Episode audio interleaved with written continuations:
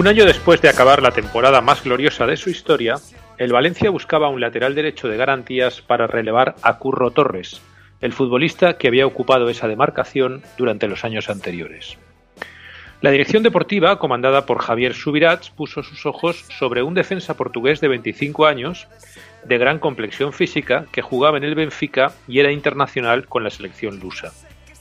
En el verano de 2005, tras una larga negociación en la que el jugador puso mucho de su parte, el club lisboeta accedió a traspasar a Miguel Brito, que así se llamaba aquel prometedor lateral, al Valencia a cambio de 8 millones de euros. Miguel debutó en la tercera jornada de liga de la temporada 2005-2006, en un partido en Mestalla contra el Deportivo de La Coruña. Lo hizo de la mejor manera posible, con una actuación portentosa y un gol para el recuerdo, al empalmar un pase de Fabio Aurelio que se coló por la escuadra de la portería defendida por Molina. La afición valencianista vio en aquel lateral portugués la reencarnación de Jocelyn Anglomá, leyenda del valencianismo en los años del tránsito de siglos, y creyó que el equipo había encontrado un puñal por la banda que prometía un futuro brillante. Sin embargo, Miguel solo se parecía a Anglomá en el color de su piel, ya que su rendimiento e implicación en el equipo fueron de más a menos, de algo más a mucho menos. Sus problemas comenzaron fuera del terreno de juego y, como suele ser habitual, impregnaron sus actuaciones sobre el campo. Miguel era un amante de la noche y además una persona sincera, algo difícil de llevar cuando tu vida privada está dominada por los escándalos. En el Benfica salía dos o tres veces por semana, en el Valencia salgo los jueves. Llegó a afirmar, sin ningún atisbo de arrepentimiento, como declaración de principios de su vida disoluta.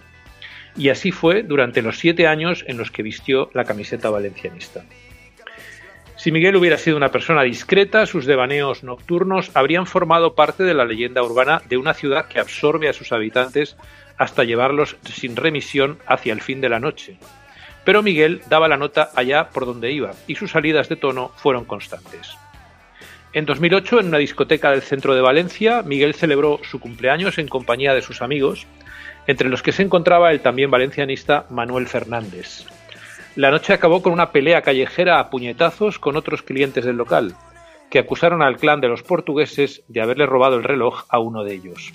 Fernández dio con sus huesos en comisaría y el Valencia no solo expedientó a los dos portugueses, sino que comenzó a darse cuenta de que había fichado a otro Romario. Pero este, en lugar de bailar y beber agua mineral, fumaba, bebía alcohol y se metía en líos cuando todos los gatos son pardos. Un año más tarde, durante las vacaciones de Navidad, Miguel se vio envuelto en otro incidente discotequero.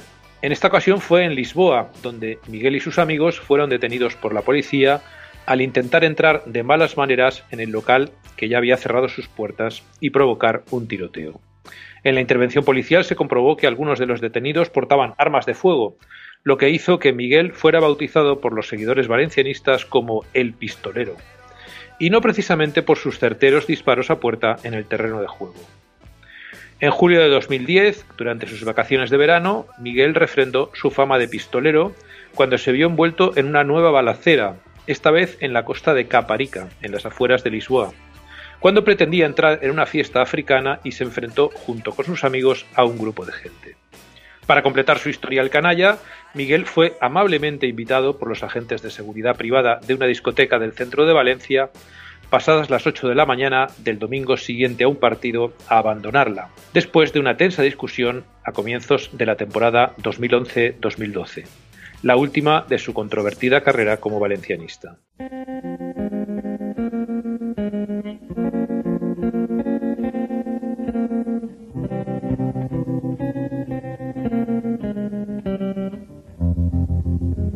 Was five and he was six. We rode on horses made of sticks. He wore black and I wore white.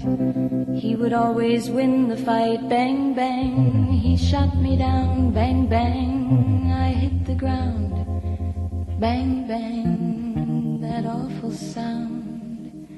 Bang, bang. My baby shot me down.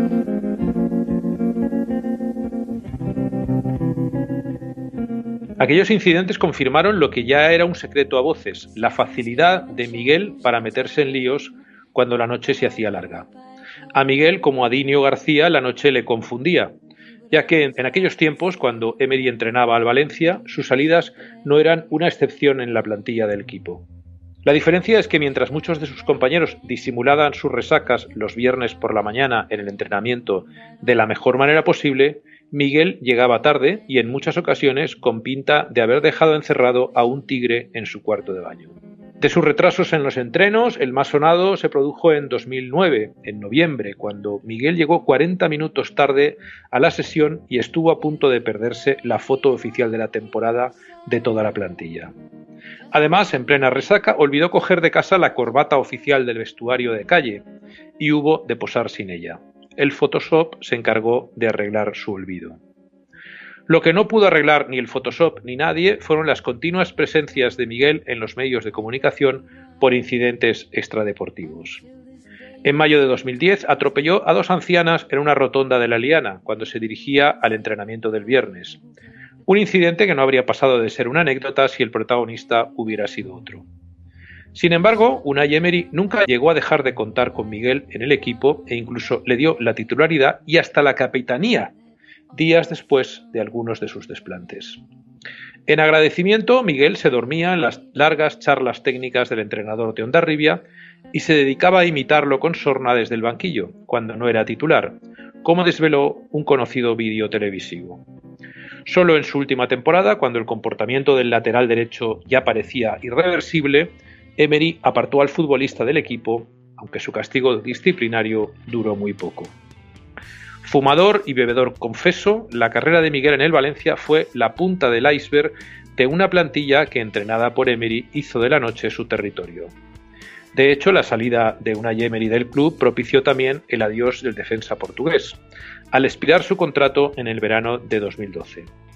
El Valencia no renovó al pistolero de Lisboa y este abandonó el club con la idea de terminar sus años como futbolista en algún lugar del mundo en el que pudiera jugar un rato los fines de semana y salir mucho los días laborables. Pero no pudo engañar a nadie. La fama de golfo que se había labrado en Valencia impidió que cualquier otro club arriesgara contratándolo, y Miguel abandonó la práctica del fútbol a los 32 años de edad. Es lo que tiene la globalización, que al final todo se sabe en todas partes del mundo. Si me pides la luna, es fácil para mí. Y si me pides la luna, solo te puedo decir, no te pido me Escucha todos los programas en plazaradio.es y en valenciaplaza.com. Suscríbete a nuestros canales en Apple Podcast, Spotify, Evox y Google Podcast. Descarga la skill para Alexa de Plaza Radio o envía un WhatsApp al 605 66 36 70 para recibir cada nuevo episodio. También puedes seguirnos en Facebook, Twitter e Instagram.